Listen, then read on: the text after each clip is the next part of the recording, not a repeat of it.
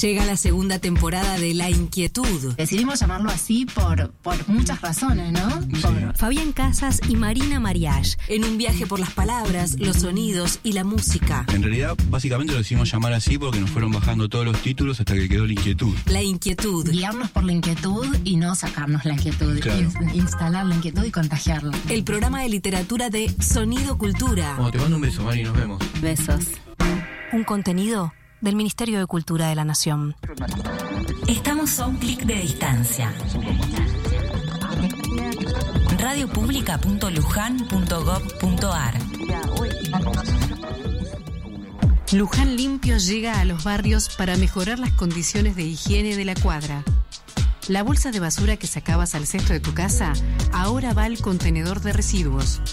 Recordá que en los contenedores no debe tirarse escombros, chatarras, ramas ni resto de poda, residuos electrónicos, elementos cortantes ni ningún otro tipo de residuo voluminoso. Estamos haciendo el proceso de reconversión a una gestión de residuos más eficiente y sustentable. Luján Limpio lo hacemos entre todos. Municipio de Luján.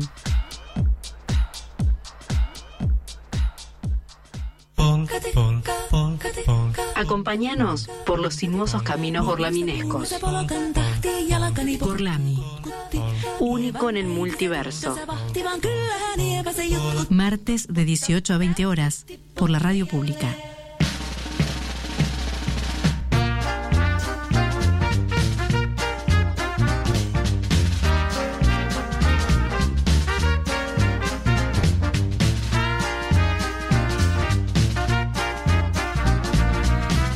Bienvenidos a Gorlami, bienvenidos a esta fantástica transmisión desde la radio pública de Luján.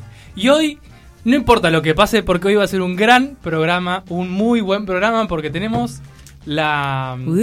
Exactamente eso. No voy a decir nada más o sigo diciendo. Y aparte tenerla a ella en este programa implica tener a todo su sequito familiar escuchándonos. Tal cual. Si no está ella no nos escucha. Sobre todo en este programa con la temática de hoy. Ay, Sí, genial. este, este el, tem- el tema del día de hoy claramente hace alusión a, a vos. Sí. Te lo dedicamos. Orgullosa. Es más, contra, que contra todos los pronósticos ha sido un tema polémico. es muy polémico este... Tema. Sí. No, Sí. yo no lo quiero polemizar. No, pero No, pero No me rompan el corazón. Tan polémico que me han quitado el micrófono. Sí, sí, sí, sí, tal Perdón, perdón. Tan polémico que no quisiste participar de este tema del día. Yo tengo, mi- tengo mis reticencias con eso, pero presentémonos y después opino. Con Sí, que alguna gusta. persona no Con participe. que algunas personas se, se empacan y si el tema del día no les gusta, eh, no participan. Hacen Además columna. está muy Igual, igual, Sí, ¿Qué? sí, así vuelta. Yo, de- eu, yo participé de los temas que no me No, gustaron. no, Lola se Pero empaca, pero participo. se empaca pero participa. Gracias, Sí. Marce. Marce es de mi equipo. vamos a comenzar dándole la de de bienvenida las a del nuestro misterio sin resolver. fantástico equipo. Dale. Gracias. ¿Vamos a seguir? Sí. Comenzando por ella, por la persona que nunca se queja de los temas que hacemos, ni en público ni en privado. Y puede sonar sarcástico quizá lo que estoy diciendo porque lo es. Y ni ella es ni más ni menos que Lola. Qué linda que está Britney. Me pone de buen humor escucharla. La veo bien. Bueno, buenas tardes Futura a madre. toda la audiencia que está del otro lado escuchando este magnífico programa de Gorlami del día de hoy con un temón. A mí es un tema que me convoca, representa toda mi infancia, así que estoy muy entusiasmada para charlar de esto. Pero no vamos a comenzar sin darle la bienvenida a ella, que también está muy convocada por el tema, le encanta, la emociona, casi tanto como los temas de la Sole, nuestra queridísima amiga y sobre todo mi amiga personal, Rita.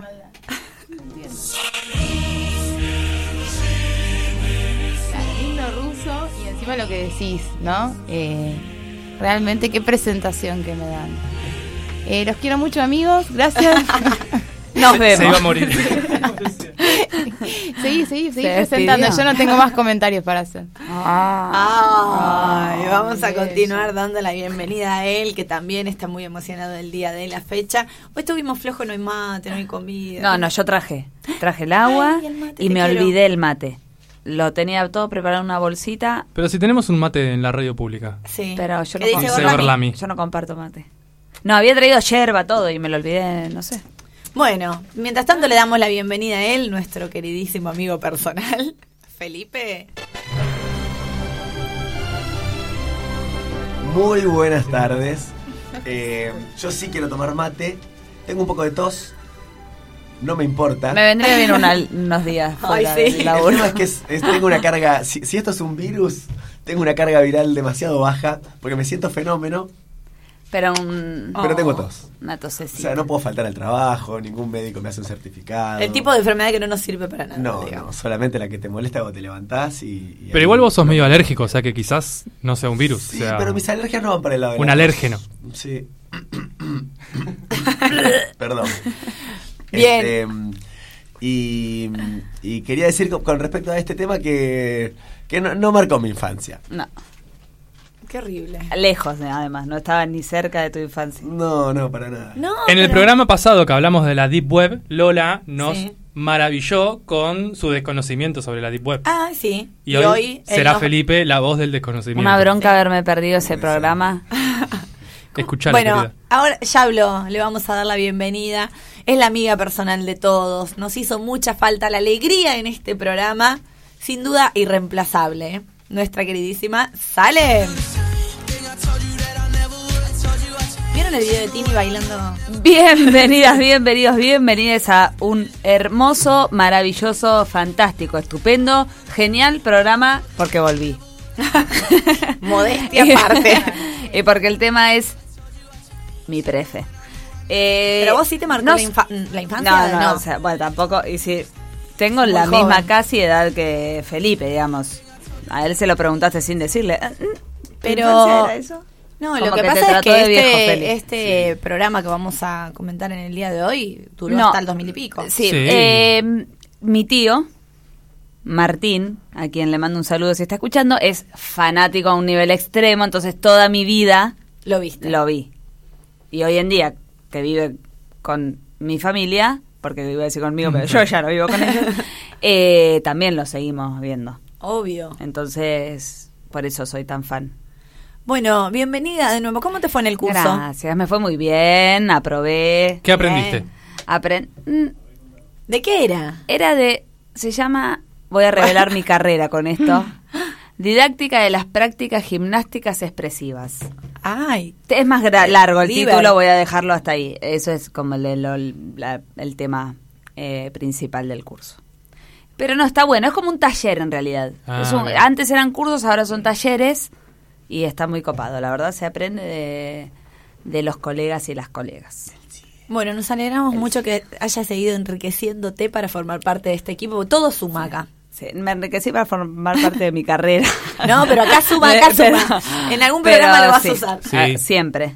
El tema que viene puede ser la di- las didácticas de las prácticas Gimnástica. gimnásticas Gimnástica. expresivas. Gimnásticas, hasta ahí después tenemos varias dentro. Ah, Bueno, no vamos a continuar charlando porque si no siempre nos olvidamos de presentarlo a él, que sí, es el pobrecito. cerebro, la columna, Amén. la médula, El alma mater. el alma mater y el, El trueno entre las hojas. Uy, ¿El ese qué? me lo perdí. Sí, te lo perdiste, el Florinata.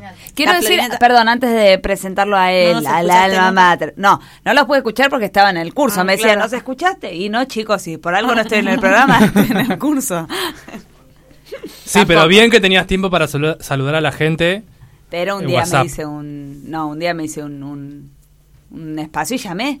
Bien, Es verdad, bien. no me había olvidado al médico. Entonces le damos la bienvenida al trueno entre las hojas. Nacho.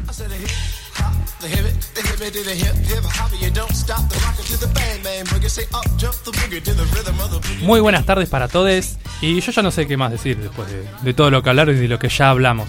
Es más, tengo muchas ganas de decir el tema del día. Decilo. ¿Sí? Para, pero antes alguien, alguien tiene que decir Sí, para sí, que la sí. gente nos comparta. No, yo creo que la peor parte, que, el- que lo que más le molesta a Rita es la canción que dice Poa, Poa, Poa. Amo. Marce, ¿vos ya sabés cuál es el tema del día? ¿Nos viste en las redes sociales? Prepárate ahí toda la, la banda sonora. Necesitamos el tema principal de la serie, que no la pusimos en ningún No, a mí no me gusta ¿No la pusimos música. la de la vecindad? No, Qué dijimos que no. bonita vecindad. Es la vecina del chavo. Ah, yo quería decir el tema del día, loco. No, era medio centavo. Hoy vamos a hablar Pero es linda de verdad. del chavo del 8. medio vals, me acabo de dar cuenta. Bueno, paren. Entonces, ¿listo? Damos comienzo al ¿De tema qué? del día. No, digo Ah, No. Salem nos tiene que decir algo antes de arrancar con el tema del día. Sí, chicos. Mi- Espera, ya quiero me- decir me- me- me que lo dije muy bien. Sí. ¿O no, que lo dije muy no, bien? ¿Querés que decirlo ahora conmigo acá? Dale. A verte. Nos puede... Pasa que no hice una pregunta. ¿Viste? Es horrible cuando no te Sí. hacen la pregunta. No. Lola, ¿puedes hacerle la pregunta a Nacho sobre qué es lo que tiene que decir? Nacho, ¿hay algo que nos quieras decir? Eso no ¿Recordar? Sí, les quiero decir algo. Dale. Nos pueden seguir en Instagram y en Twitter como arroba Gorlami Radio, porque ahí tenemos todas las publicaciones de los temas del día, entonces pueden entrar ahí y ver las maravillosas y fantásticas y hermosas publicaciones y producciones que hacemos para cada uno de los temas. En Twitter no hay mucho movimiento, pero les prometo que lo va a haber ahora que lo compró Elon Musk. Hay que meterle ficha. Hay que meterla ahí. Porque se viene el Twitter. Ok. Bien. Y después, eh, si no nos podés escuchar en vivo, o sea, o sea que no nos estás escuchando ahora, nos estás escuchando en Spotify, nos buscas en Spotify, arroba Gorlami Radio, y ahí están nuestros un montón de capítulos, que ya son ochenta y pico, que estoy un poco ¿En desactualizado Spotify subiendo. dice arroba Gorlami Radio también? No, Gorlami Ra- Radio Radio- Gorlami. ¿Por qué no?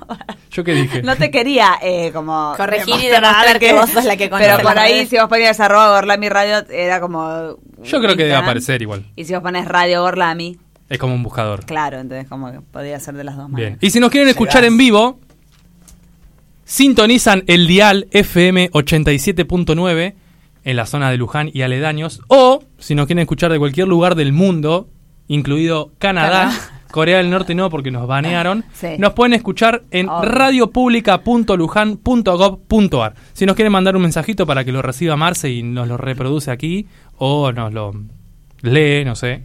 Nos pueden mandar un WhatsApp. No. Lamentablemente no. Me parece que Ucrania tampoco, no sé si. Reptilianos. Sí, hay reptilianos. Bien, nos pueden escribir o mandar un audio al WhatsApp 011 15 6887 6347. Salem se lo sabe de memoria. Sí, se lo sabe de Muy bien. memoria. Qué Y bien. si nos quieren llamar para hablar con nosotros acá en vivo y en directo, pueden llamar al 434445 o más fácil 43 44 45. Hermoso. Espectacular. Le saqué el trabajo a Salem. La verdad que te salió No, bastante pero bueno. bien, ¿eh? Me ¿Viste? gustó, me gustó supervisarlo. Sí. Bien. ¿Alguien Y quiere fiscalizar. compartir algo o les parece que ya nos Ya estamos, adentramos? ya estamos. ¿Nos adentramos en el tema del día? Sí, vamos a deliar mucho con el tema del día, ¿no? Dale, sí. Vamos.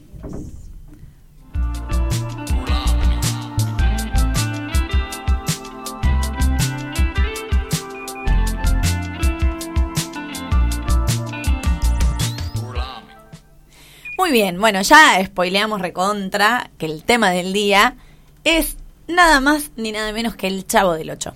Fue un tema de debate si iba a ser Roberto Gómez Bolaño, porque tiene muchos personajes que fueron súper eh, trascendentales para su época, o solamente nos íbamos a enfocar en el Chavo. Decidimos que el Chavo del Ocho ya era suficiente porque está atravesado por un montón de situaciones de las que podemos compartir. Perdón, yo no puedo hacer este programa con esa mirada de desdén No, no. de esta porquería no que están haciendo. Estoy a nada de charla. Sí, que, que, que ingrese para Es su más, ¿no querés ir a buscar el mate Claro. y hacerlo? ¿Por qué no puedo manifestar descontento? Porque es un programa a mí, eh, estamos todos en un tema. Volvió Salem. No, no, no, nadie te está poniendo 24-7 a ver el chavo, bueno, loco. este tema del día ¿A vos estuvo no en te el gusta el tintero. chavo porque es popular? Claro, anda a comprar unos bizcochitos ahí a la panificadora 2000. Panificadora 2000 si nos están escuchando. No, pero aparte nos mira ser. como esta porquería que van a decir. como- Miren, O- o eso es- te o lo es- voy a responder. o es chabacano. Escuchen mi columna que hablaremos sobre lo popular y con eso te responderé. Te voy a mirar la columna con toda Sí. la cara que me estás mirando mientras yo Me intento voy a esconder abajo de la mesa. me. Bueno, lo que quiero decir yo es que el tema del Chavo del 8 estuvo en el, en el cenicero, en el tintero gorlaminesco, ¿hace cuánto? Hace ¿Desde principio de año o incluso el año pasado? Sí, mal. Y bueno, ah, hubo algunos bloques, algunos movimientos de Gorlami que impedían el paso. Quiero preguntar, ¿hay algo interesante en el Chavo del 8? Vamos, para, danos Todo. el beneficio de la duda por lo menos. Hagamos Danos el el beneficio de la programa. duda. preguntando. Hagamos Cuando- el programa. Cuando. Mira, ni voy a contestar. No, no, hagamos el programa. Sí. Bueno, Danos el beneficio de la duda. exponen acá a nuestros compañeros sobre el Chavo del 8 y después nos decís si estuvo bien o estuvo mal. Lola, en la semana pasada, dijo que se sorprendió con las cosas interesantes que habían. Sobre todo con el foro Cebolla Chan. Y, y les festejé todo lo que ustedes Claro. trajeron para compartir este programa que a mí no me interesaba en absoluto. Marcelo Dafe, ¿no? Bien. Bien, eh, bueno, como saben, el creador de, de este programa que fue tan conocido en Latinoamérica es nada más ni nada menos que Roberto Gómez Bolaño, conocido también como Chespirito, quien nació un 21 de febrero de 1929 en la Ciudad de México, hijo de una familia donde su padre era dibujante, es decir, ya había un artista en la familia, y su mamá era traductora, ¿sí? pertenecía a una clase media, medio que le gustaba mucho el dibujo, el arte, no se decidía por qué estudiar, termina estudiando algo donde podía desarrollar el diseño, que es la ingeniería mecánica. Tiene dos matrimonios, el segundo es el conocido por nosotros, que es con Doña Florinda, pero en su primer matrimonio él tuvo nada más ni nada menos que seis hijos.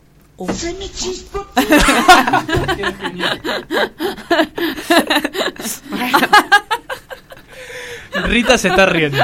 Porque quedó excelente. Es la peor. Bien, eh, va a ser una figura destacada de la escena mexicana porque era uno de los pocos que además de actuar, él escribía lo que actuaba, producía lo que actuaba, dirigía lo que actuaba y hacía hasta la música, era el compositor musical de las canciones que aparecían en todas, eh, bueno, y de hecho podemos hablar de los conflictos, ¿no? De la lucha de egos que aparece en El Chavo y en sus producciones. En los 50 empieza a trabajar en los medios de comunicación, arranca en la radio, tipo en una especie de radioteatro, siendo el guionista de lo que aparecía, y después va a expandirse hacia la televisión, siempre como guionista. Era un guionista tan exitoso que la gente del ambiente le empieza a decir que era como un Shakespeare chiquito, y de ahí viene el apodo de Shakespearito. ¿No? En realidad es como Mirá, termina para vos, Rita. termina De ahí como viene Chespirito. vulgarizándose en Chespirito, pero que viene del. Shakespearito, claro. Híjole. Yo igual después quiero polemizar un poco esto, ¿no? Sí, vamos Ah. a polemizar un montón sobre vos- la Usted figura. avísenme cuándo. Ok.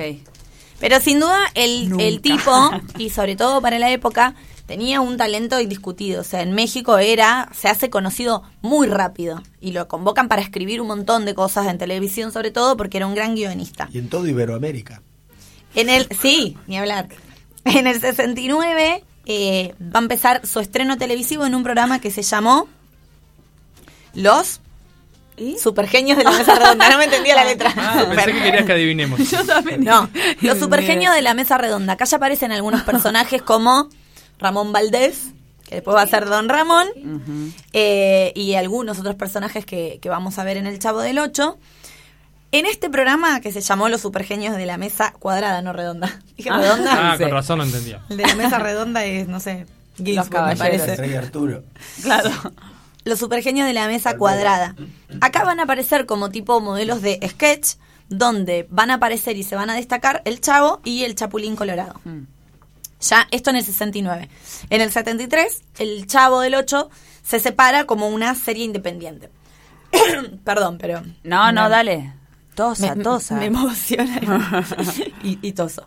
Y Eh, Rita no nos trae mate, no podemos. y acá empieza eh, el éxito, el boom del Chavo del Ocho que va a empezar en México, se va a expandir hacia toda Latinoamérica y al resto del mundo. Un programa que tiene, dura 24 años, se televisa durante 24 años, cuenta con más de 1300 capítulos y que dicen que le dejó a Chespirito algo así como 50 millones de dólares. Pero para, para, para. No. ¿Cuántos capítulos tiene? Yo pensé que eran 20 que los pasaban siempre. No. 1300 Igual, capítulos. o sea, 24 años repitiendo. No original. No, claro, no, no. Eh, dura 24 años al aire. Claro, no, no, sí son, mu- son creo que de No, ver. grabaciones, sí, sí, de grabaciones creo que son, Para. Del Siete 73 al años. 92. ah, al 92. Sí. Bueno, bien. ¿Grabando? Sí, ¿cuántos Igual son? Hagan la mu- cuenta, son como 20 años. Toma para vos. Toma mate con chocolate. No, porque en sí, de realidad hecho sí se, se, te- se, se, se televisó hasta el ahora. 2000 y Sí. pico. Por eso, no, no. se- televisándose mucho más. Había muchos capítulos que eran muy parecidos. Bueno, ni hablar. Muy parecidos. Eh, Sí, bien. porque... Dale, seguí, seguí. Después lo... lo sí, porque quiero comentar algo de los capítulos y ya después los Dale, dejo dale, dale. divagar. Cuando sale y se empieza a convertir en un éxito, obviamente lo primero que lo convierte en un éxito son sus detractores, porque tiene una gran corriente opositora que van a decir que eh, es un programa que muestra violencia infantil, maltrato, gordofobia por el vínculo con el señor Barriga Ñoño. y con Ñoño, discriminación, bueno, obviamente muestra la marginalidad, la pobreza, pero a su vez va a generar mucha más adhesión que oposición. Primero los opositores lo hicieron visible, así, ¿no? Cuando empieza la crítica y demás, al final termina como ganando más, más. más Mm. adeptos. Pero, eh, acá es lo, lo loco y como lo terrible, la adhesión, eh, y sobre todo del pueblo latinoamericano, es, es la foto de una escena en la que, independientemente de la nacionalidad, todos se podían sentir identificados. Es decir, la situación de un niño en situación de calle, un niño pobre, marginado, maltratado, violentado, eh, es algo que se ve en toda Latinoamérica. Y eh, se marcan personajes que van a representar como distintos sectores de la sociedad bien marcados. Entonces, dentro de los personajes principales, bueno, obviamente el Chavo del Ocho es el personaje principal, que es un niño pobre, además es huérfano, carga con toda esta situación familiar de no familia. Don Ramón, que es un poco el típico vago, changarín, que también tiene una cuota de picardía, ¿no? Que está medio como al borde. Está como ahí al borde de lo delictivo. Siempre Don Ramón Sí. está buscando cómo sacar ventaja. Vamos a zafar. 14 meses de renta debía. La chilindrina, eh, que es la típica niña malcriada, peleadora, bas- bastante oportunista, como que en realidad refleja personalidades de la niñez que existen en los niños, digamos, que aparecen. Kiko, que es el niño de clase media, el que tiene los juguetes caros, la ropa linda. Y después personajes secundarios como Don Barrigañoño, Profesor Girafales, Godines, que aparece en algunos Sí. episodios, no todos. Popis, también Popis, representado por, por sí. Doña Florinda. Y la famosa y querida Bruja del 71. Mención aparte. Sí, bueno, que tenemos un episodio eh, en Ah, Gorlami donde la columna Sí. de, de Salem habla sobre la vida de, de esta mujer que escapa de la guerra civil española, viene a México a trabajar y bueno, tiene una historia de amor eh, como prohibido. Triste, pero- Claro, triste con Don Ramón, ¿no? Ujú, Exacto. Eh, bien, los episodios, 1300. La mayoría transcurre en lo que es la vecindad. ¿No es cierto? Como la- todo el recuerdo que tenemos de esto que decía recién Nacho, de los episodios que se repiten, eh, transcurren generalmente en la vecindad. Generalmente el cuadro que se ve es el patio central, que está el barril, la casa de Don Ramón, la bruja del 71 y la casa de Doña Florinda, pero hay algunos que transcurrían en el otro patio donde había una fuente en el medio, no sé si se acuerdan. sí. A mí me encantaban los programas que aparecía una escenografía Sí. distinta. A mí también. Bueno, aparecía, pasaba mucho que tocaban la guitarra en un lado y después era el mismo capítulo que tocaban la guitarra tipo sentado en la escalera, como... Sí. Y después se iba la bruja al 71 y aparecía la loca de la escalera y la loca de la escalera hacía exactamente el mismo pa- papel de la bruja del 71. Papapel.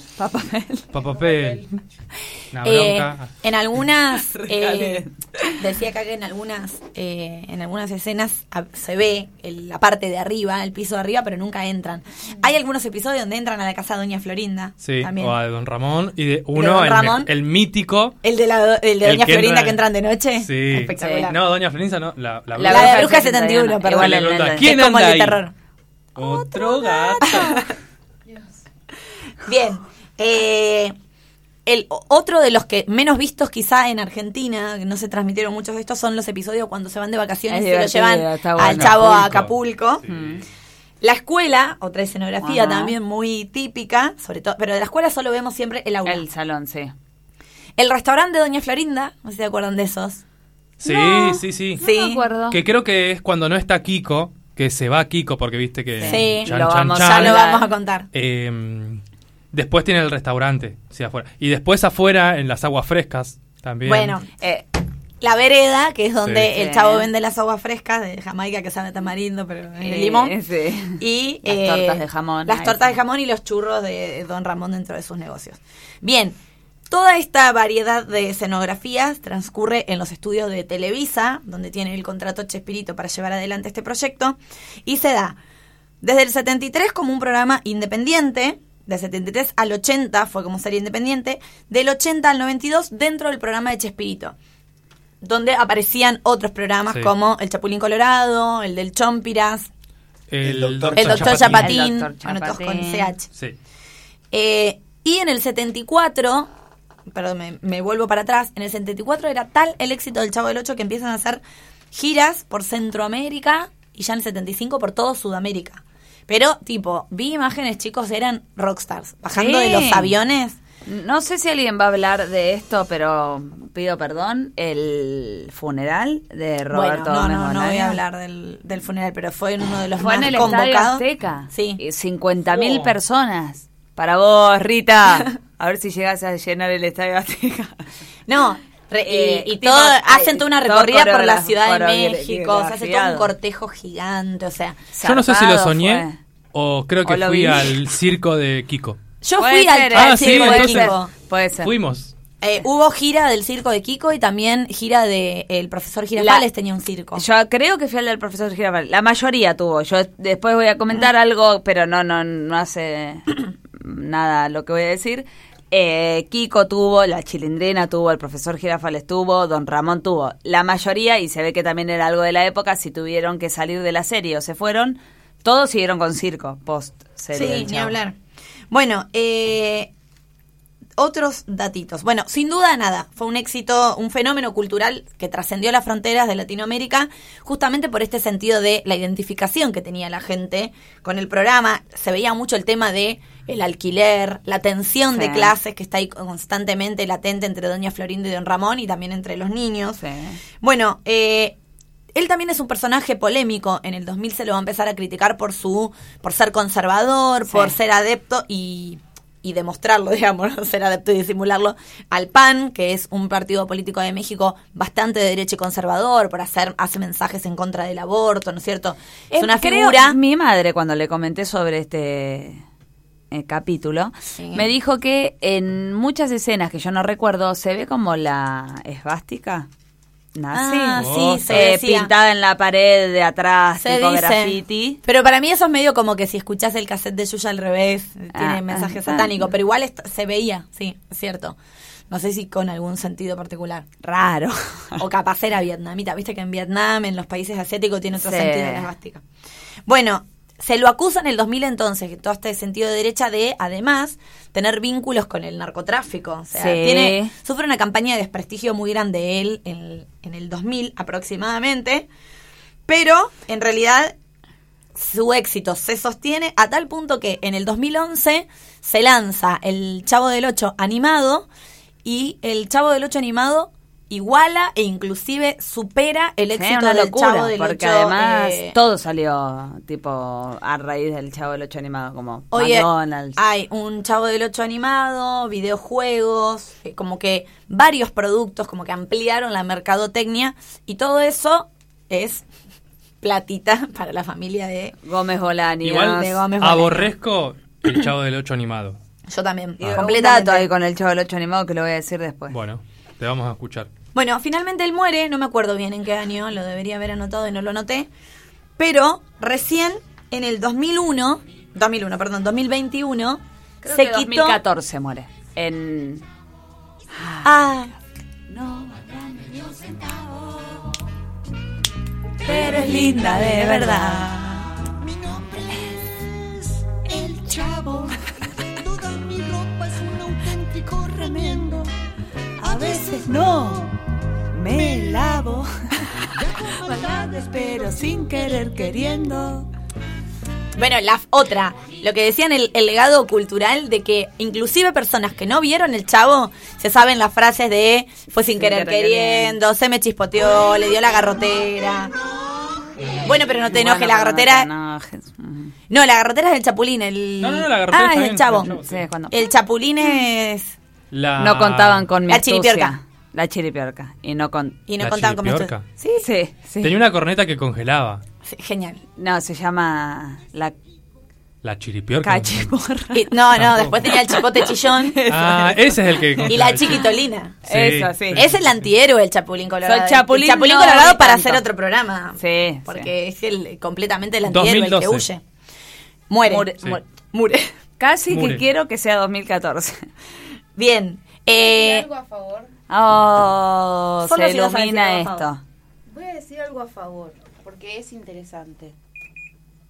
Este, el Chapulín Colorado, escuché en una entrevista que le hacían a Roberto Gómez Bolaño que decía que, porque, voy a decir porque es interesante, que era un antihéroe, como bien vos decís, que el tipo había querido reflejar un héroe, pero que, digamos, de construir la imagen del héroe como aquel que no tiene miedo. Acá es un, Claro, un héroe porque- que Claro. la heroicidad reside en hacer las cosas con miedo. Me parece un mensaje lindo para los niños y niñas y niñes. ¿Viste? ¿no? Nada, listo. No, Gracias. Rita. Gracias, por tu aporte.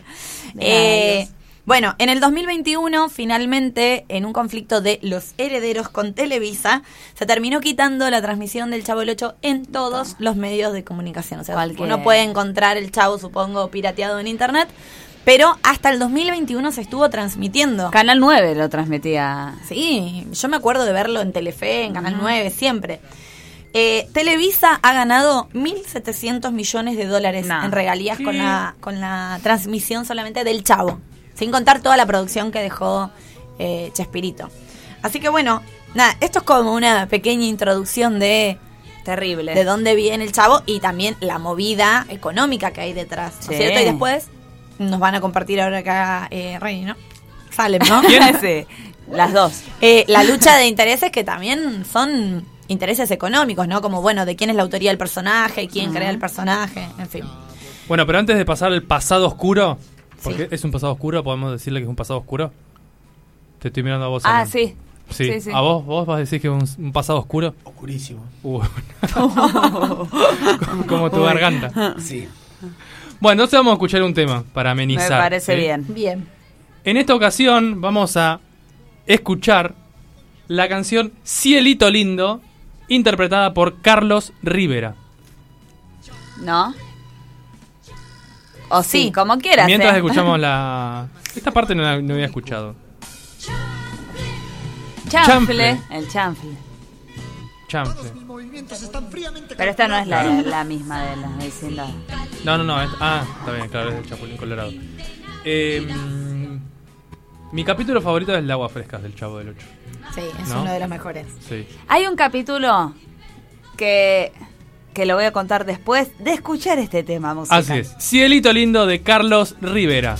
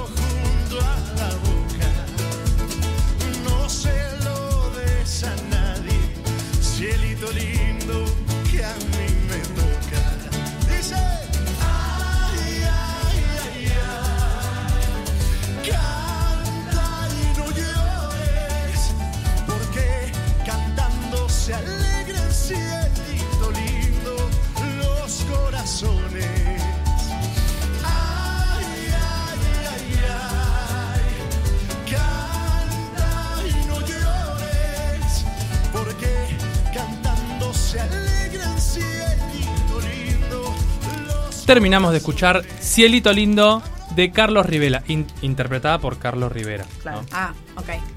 Y bueno, Bien. sigamos hablando de Chespirito. Seguimos del Chavo hablando del mejor. Chespirito y un poco de las polémicas que ha habido, porque bueno, obviamente detrás de un gran éxito, con tanta fama y con tanto dinero, vienen los bolonquis detrás. Así que Salem nos va a compartir un poco estos conflictos.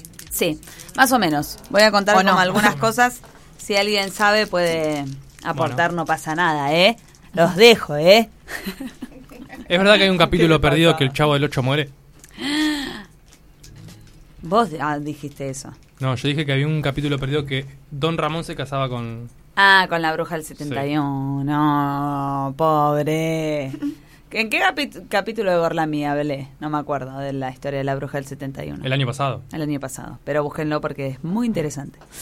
Bien, voy a, eh, entre los escándalos y noticias que les quiero contar, como Lola nos dijo que a Chespirito se lo relacionaba con el narcotráfico, voy a explicar un escándalo de, escándalo de los que encontré que explica un poco, o va, no explica, pero relaciona a Roberto Gómez Bolaños con Pablo Escobar. Ni más Chan. ni menos. Así que no sé si estaba con el narcotráfico. no.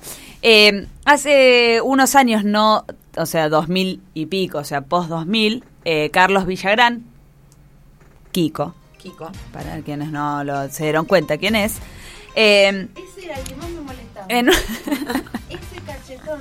Sí, igual sí, ¿eh? Sí, a- después les voy a contar algo al respecto. Eh, bueno, eh, hizo algunas declaraciones, cuenta algo propio, pero siempre se habló, y le voy a dar más entidad después, de una cierta pelea grave, heavy, entre Carlos Villagrán y Roberto Gómez Bolaños. Entonces, en estas declaraciones, él cuenta una experiencia propia que se ve que le tira un poquito de barro ahí a, a, a Chespirito. Él dice que estaba en Colombia haciendo la gira del circo que él tenía y eh, llegan unos hombres.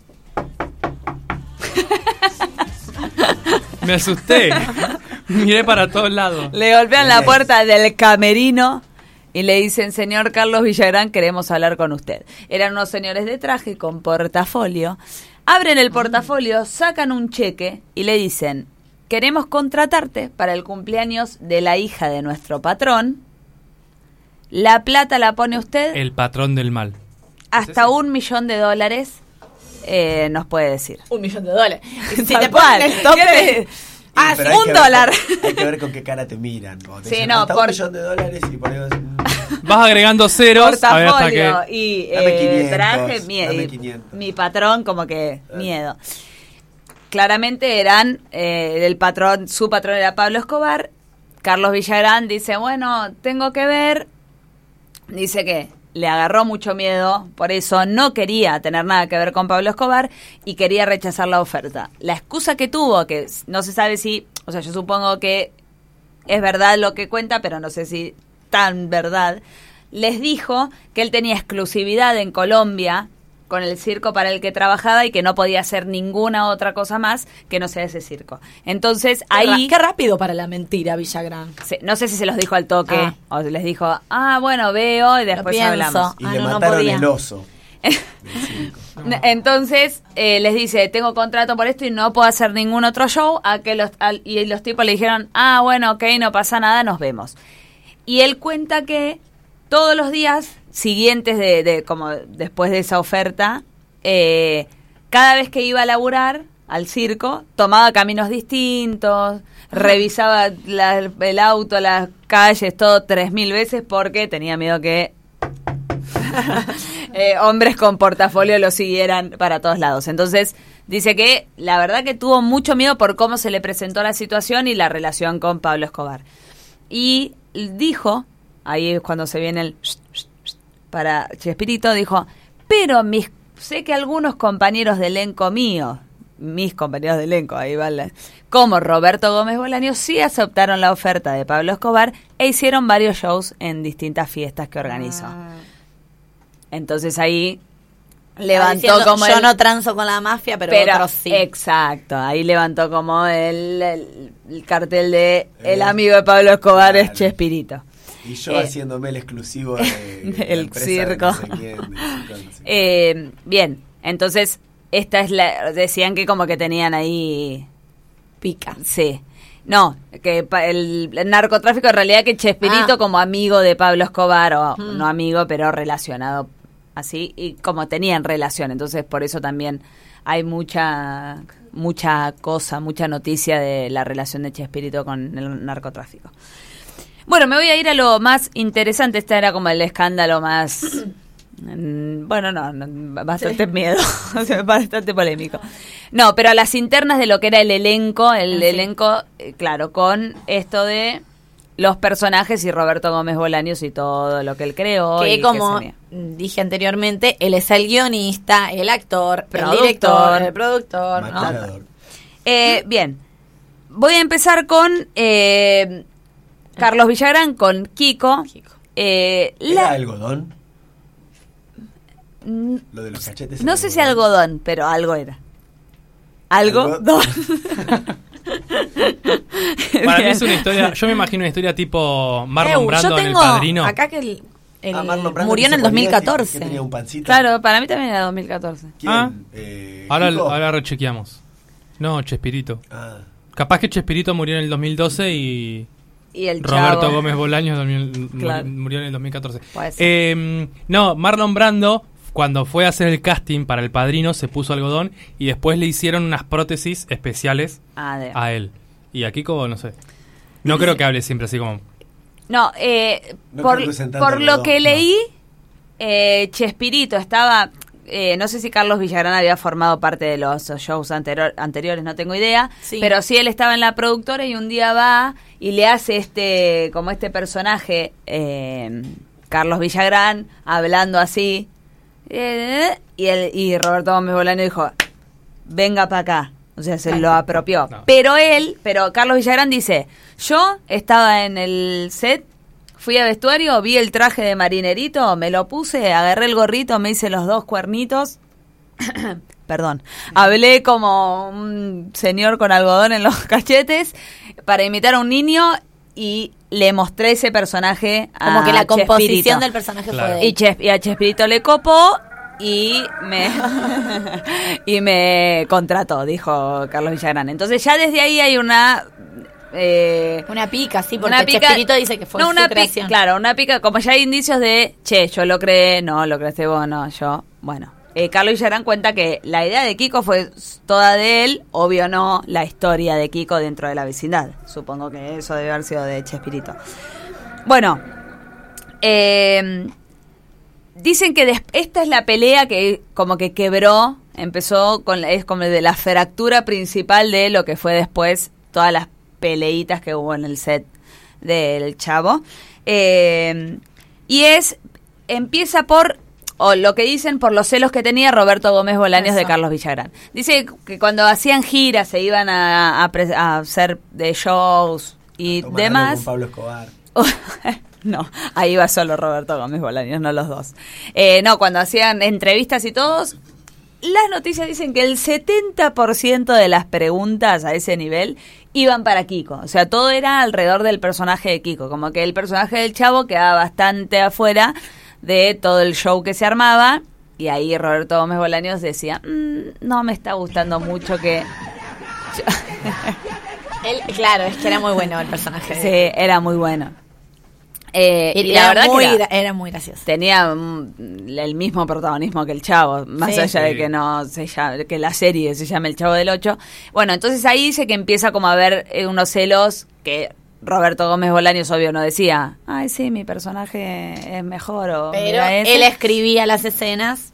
pero él desde su lado hacía sus, tejía sus mm, hilitos. Tre que manejes. Tre que maneje, me gusta. Eh, bien, entonces cuenta la historia, una historia que claramente la cuenta, Cuenta esa Carlos. vieja historia. Cuenta esa vieja historia. Eh, la cuenta Carlos Villarán, por supuesto.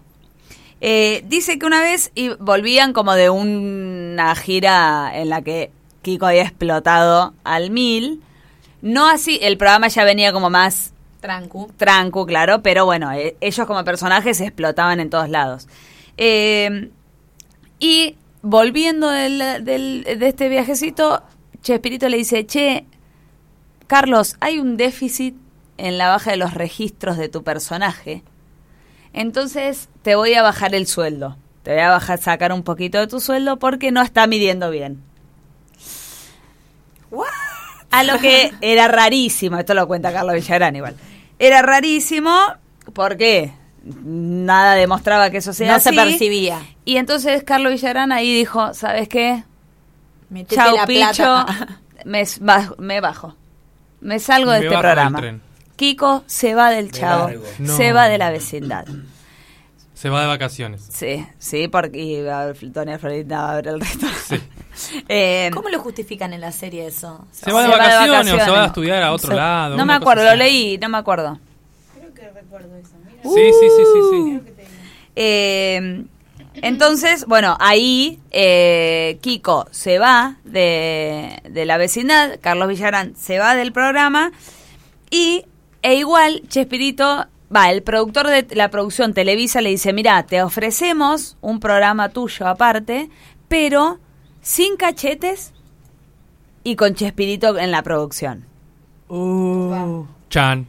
Que el sin cachetes me hace pensar que lo único que Chespirito le puso a Kiko fueron cachetes, Claro. digamos, porque era lo único que le podía sacar del personaje, Claro. era eso. Eh, entonces, obviamente Carlos Villarán dice, no, No. ¿so loco? O sea, ni ahí. Kiko Y entonces cachete. no acepta, y menos Chespirito en la producción, que era lo mismo que venía haciendo, digamos, para eso se quedaba en el chavo. Eh, entonces le dice eh, que no, obvio. Esto fue más o menos en el 78. Ay, mira, estoy, perdón, estoy leyendo algo más. No, no veo. Eh, otra condición era que si él quería hacer el programa, tenía que haber como un. Me sale flyer, pero no es un, un graph que diga: Agradezco a Roberto Gómez Bolaño la autorización para usar el personaje de su creación. Ah, Aguantá, pará, Roberto Gómez Bolaño. Tatuado en el pecho. Y bueno, no, se ve que no quiso. Eh, bien, eh, entonces eh, Carlos Villagrán decide, eh, más o menos en él, lo tengo anotado, creo que 78, sí, acá está, es esto, y a- la tira había empezado en el 73. Por eso digo que a mí me llamaba la atención lo del 92, que creo que debe haber tenido que ver con estos que no eran episodios eh, Continuos. continuos, como No, el estaban- Chavo, porque hasta 1980, que lo dijiste antes, que estuvo Sí. en Televisa o eso sí, era? Televisa, Televisa. Eh, ahí fue Todo cuando es fue en el- Televisa. Eh, del 73 al 80 fue cuando eran todos continuados. A- Él se va antes de eso y decide hacer una carrera fuera de México porque él dijo que Roberto Gómez Bolaños lo rajó. Hizo que no tuviera trabajo en México ni en los países donde el chavo era bastante exitoso, como que movió sus hilos narcotraficante, ¿no? movió sus hilos y... Eh, sus líneas, muy bien. y medio que él lo acusa de dejarlo sin laburo. Eh, don- y termina quedándose en Venezuela y ahí explota y consigue buen laburo. A todo esto, Ramón Valdés, don Ramón, por si no se dieron cuenta quién era, eh, era Para muy mí, amigo. El más eh, Mejor- talentoso era Ramón y Valdés. sí. Pero lo dicen todos, ¿eh? Ah. Roberto Gómez Bolaños, Ah, Bolaños no. estaba enamorado de Ramón Valdés, del actor de su actuación, no verdaderamente, no era un amor de pareja. Eh, en- y dicen que era el único que lo hacía reír, como que le- les costaba un montón que el tipo fuera como vulnerable en ese sentido. Dicen que Ramón Valdés era el único que lo movía a Chespirito. Y fue el único, esto es un dato de color, Chespirito fue el único que no estuvo cuando muere don Ramón, que creo que muere en el 88, a causa de cáncer de estómago, no sé si lo recuerdan de lo de la bruja Sí. del 71. Eh, fue el único que no fue al velorio, sepelio, no sé bien. ¿Ha qué tenido amigos Chespirito en su set? Eh, no, Florencia, eh, Flore- Florencia. Florinda. Claro. Eh, bien. Es que, eh, que, bueno, él no tenía se ninguna paciencia de nada. Eh, bueno, Ramón Valdés era muy amigo de Carlos Villagrán, entonces decide dejar el chavo Atrás de. para irse con Kiko. No lo deja mal, no es que se va, está todo mal. Además se enferma, entonces también estaba como medio ahí viendo qué onda de su vida, pero deja, el- eh, no sé si se acuerdan, eh, bueno, que el Don Ramón no estuvo un tiempo y la chilindrina creo que vivía con su abuela, que era ella, le- le- María Antonieta de las Nieves. Cierto, sí. Eh, porque don Ramón no estaba. Hay un episodio que lo vi hace dos días, una parte, en la que eh, Ramón Valdés vuelve como un especial y no le cuentan a María Sí. Antonieta de las Nieves que don Papi. Ramón... Exacto. Y se le sube a UPA. No le cuentan que vuelve, él está en escena porque Roberto Gómez Bolaños quería captar la reacción original de María Antonieta de las Nieves como chilindrina al ver a su papá después de tanto tiempo que se había ido y ellos dos tenían una relación muy Ah, unida pero fuera también. de la ficción no sabía que iba a aparecer en escena. No. Claro, no. Entonces Lo loco es- aparece y actúa y le grita papi, va y lo abraza, es re, re emocionante. el Ahora, tipo. actoralmente es un desafío también, y, y lo dice Roberto Gómez Bolaño, eh, que él no quería, digamos, niños, que él quería adultos haciendo de niños en, en esta recreación. Y es increíble cómo uno realmente, o sea, te metes en el personaje, parece que estás viendo niños. Es como que tiene ahí un dejo de inocencia, de, de, de que son adultos como jugando, una cosa así. Sí. Bien. Eh, bueno, Ramón Valdés hace varias tiras después con Carlos Villagrán. Es más, eh, hace una que es de Kiko, no sé si es el circo de Kiko qué, que le cambia eh, Kiko escrito con eh, Q, Con Q. a Kiko con K por este tema de un par de cositas con Roberto El Gómez copyright. Bolaños. Sí. Eh, después, Roberto Gómez Bolaños también tiene eh, un juicio que lo continúa des- 12 años de juicio a la chilindrina María Antonieta de las Nieves con Roberto Gómez Bolaños con respecto a su personaje. Este también fue fuerte. Cuando termina el, el Chavo en el 92, creo que años después eh, los derechos como que se vencen, entonces cada uno podía hacer uso de su, De la su personaje, claro. Eh, y ella, la chilindrina ahí, medio que dice, listo, se terminó, lo pongo a mi nombre. Pero igual había como estas cosas legales que la verdad no estoy tan Perdón. metida. Y con respecto al, al conflicto con Kiko, dicen que también un motivo de la pica era eh, justamente de Doña Florinda. Viene después. Ah, ok. Eso viene después. Eh, después de la pelea vamos al amor. Ah, No ok, terminamos, cerramos con eso.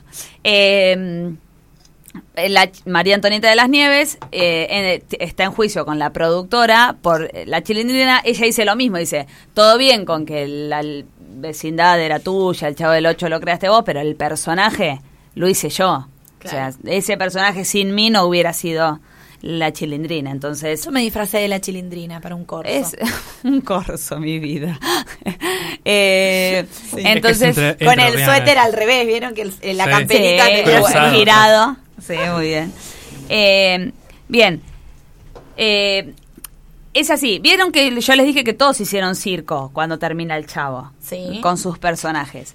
Roberto Gómez Bolaños no tenía problema, como que estaba todo bien, pero en un momento dijo, bueno, bueno, basta porque como que están gastando los personajes. Claro, la gente Como se que- aburre. Claro, como me están explotando los personajes a mil y a mí la tira me va a dejar darguita si ustedes siguen gastando los personajes. Entonces ahí medio que se pone la gorra y empieza todo el quilombo. El profesor Girafales también tuvo eh, líos Circo. con, con sí, Ah. pero por esto, por tener su circo propio tuvo líos con Roberto Gómez Bolaños y la productora. La chilindrina sí siguió en juicio una vez eh, sin Roberto Gómez Bolaños, sino con su hijo que creo que se llama Roberto Gómez Fernández. Eh, y ella dice que lo gana y la chilindrina pasa a ser suya. Es por eso que en el chavo animado, y esto era lo que le quería contar cuando lo nombraron, no aparece la chilindrina en dibujito. El chavo del 8 animado es sin la chilindrina. Qué Posta. terrible. Por todo este quilombo del personaje, este juicio Claro. al que pierden y el, el personaje ya no les pertenecía. Era de María Antonita de las Nieves.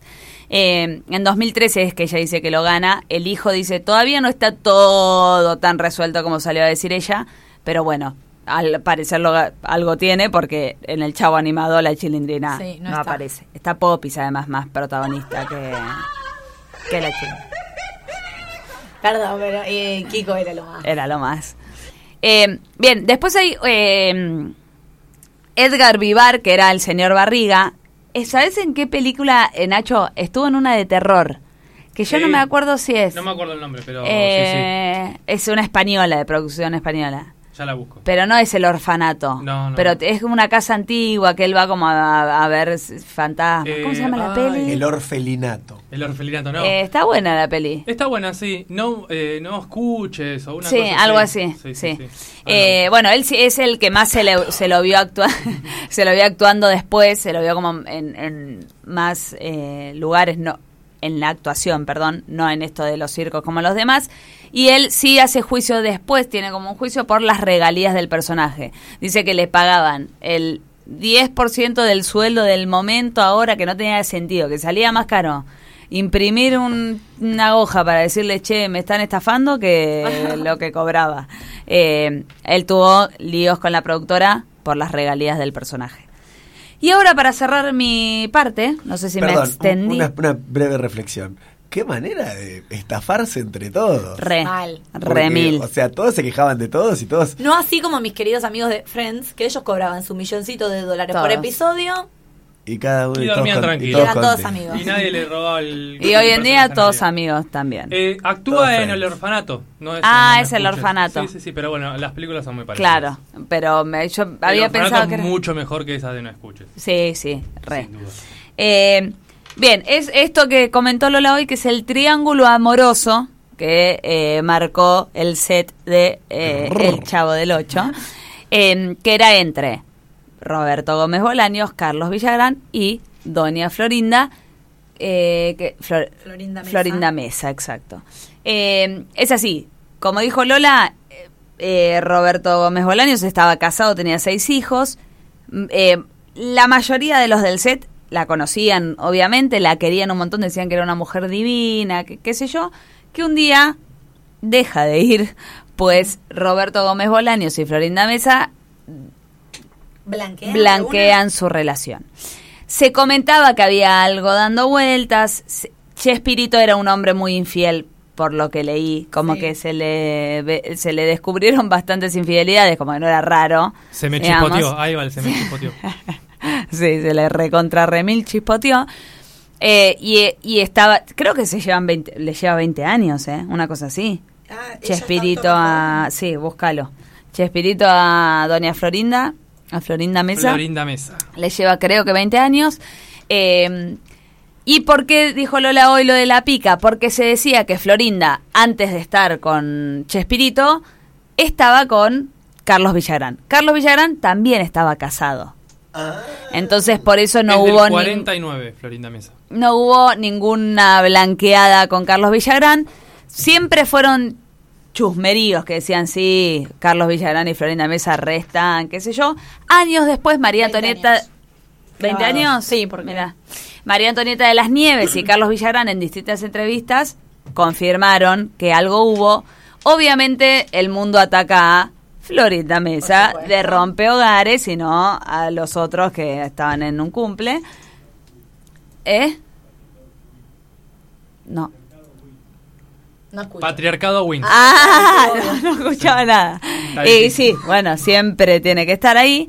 Eh, Carlos Villagrán salió a decir, sí, ella estaba remil enamorada de mí y yo estaba casado. Algo hubo porque, bueno, no paraba de insinuarse, Mirá de tirarme onda, Sí, pero no pasó más que eso porque yo era un hombre casado. Eh, claramente si eso pasó, Roberto Gómez Bolaños lo sabía, o sea, el- Claro. a- María Antonieta de la Nieves salió a decir, todo bien con Florinda, yo la banco, nos- co- compañera de toda la vida, pero bastante zorra con la mujer de Chespirito, ella era muy amiga de la mujer de Chespirito, entonces como que todos Ahora, salían a ¿cómo matarla. iban a trabajar, a hacer un programa que era una comedia? Todos Ese clima de mierda. Es más, Florinda Mesa eh, dicen que es tipo terrible eh, con respecto a... Bueno, dicen que en el set de grabación Chespirito era no volaba una mosca. Una vez casados, listo, era la reina, ya no volaba nada Sí. con él, ella era la reina, tipo, tenía como a todos a su merced. Dicen que en el entierro, eh, o en el velorio, en este, en el Estadio Azteca, se repicó y como que le re dio bronca a todo el mundo se acercara y dijo, nadie más se acerca al cajón. Como que bastante... eh, tenía sus momentos. Bueno, se comentaba de esto, entonces ahí ya, ya desde la entrada hubo celos entre Chespirito y Carlos Villagrán. Eh, Carlos Villagrán lo, lo confirma casi 50 años después. María Antonieta de las Nieves, después de decir, che, una zorra estuvo con este, es divina, la banco mil, pero bueno. También dice, sí, se re sabía que algo con Carlos Villagrán hubo. Entonces siempre se dijo que atrás de toda esta pelea de eh, tu personaje, mi personaje, lo cree, yo lo creo, en realidad venía que los dos habían estado enamorados de la misma mujer. Listo. Ah. Cambio y fuera. Estoy viendo acá el, el artículo menos amarillista que dice. Esta era la familia que tenía Chespirito antes de casarse con Doña Florinda, a quien acusaron de ser una roba marido. ¿Viste? Y la foto de la familia que no me carga. Bueno, eh, ¿escuchamos otro temita y cerramos No. con No. Felipe o sigue Felipe de una? Sigue Creo que Felipe. sigue Felipe Una. Ok, sigue Felipe de una. Bien. Felipe, ¿qué tenés para Eh, compartirnos? antes de empezar, quiero decir que me acordé de una foto que vi de todos los personajes del Chavo bajando de un avión en una gira y Bueno, son eso. Los Rolling Stones. Para mí, mexicanos. es esto que, le- total, lo que le dijo trajes, a Carlos Villagrán era en un avión. mafiosos todos. ¿eh? Era en un avión lo que le dijo de, la, te voy a bajar un poquito el sueldo. Sí, sí, sí, sí. Todo, o sea, nada que ver, la antítesis de lo que uno ve personificado de, de niños inocentes, unas Mal. caras de sátrapas, todo, tremendas. Bueno, en 1995, Roberto Gómez Bolaño escribe un libro, ya que le habían robado un- varios personajes, escribe un libro. eh, No se cansaba de querer guita igual. no, ¿eh? claro. Una novela que, eh, que se llama El diario del Chavo del Ocho. Eh, y en, en este diario del Chavo del Ocho se cuentan algunas vivencias, es como una especie de, de expansión de la, Del de la universo serie, chavístico. Claro, entonces eh, vamos a tener algunas, algunas vivencias del Chavo previas a la llegada de la, la vecindad y las aventuras que van transcurriendo luego en, en la vecindad y todo lo que se puede ver en la serie. Eh, este libro además contiene algunos dibujos y algunas viñetas hechas por el mismo Roberto Gómez Bolaño. Y bueno, hijo Que él de hacía todo, ¿no? dibujante. Él era dibujante también, ingeniero mecánico. Ah, mira. Bien. Eh, pero lo llamativo de este libro es el primer capítulo. Eh, en el prólogo es como que Roberto Gómez Bolaño presenta el libro diciendo que él va por la calle, se hace lustrar los zapatos por un niño y que cuando le da la moneda se pone tan contento y sale corriendo que deja ese diario ahí tirado y él lo recoge y es el diario del chavo. Eh, Qué como, que, romántico. como que su personaje le ilustra los, Los zapatos, a su creador y le da ese, ese diario o olvida ese diario ahí. Pero el primer capítulo Y del las diario... regalías del libro no recibió nada el nene. No, también lo estafaron. No, sí, obvio.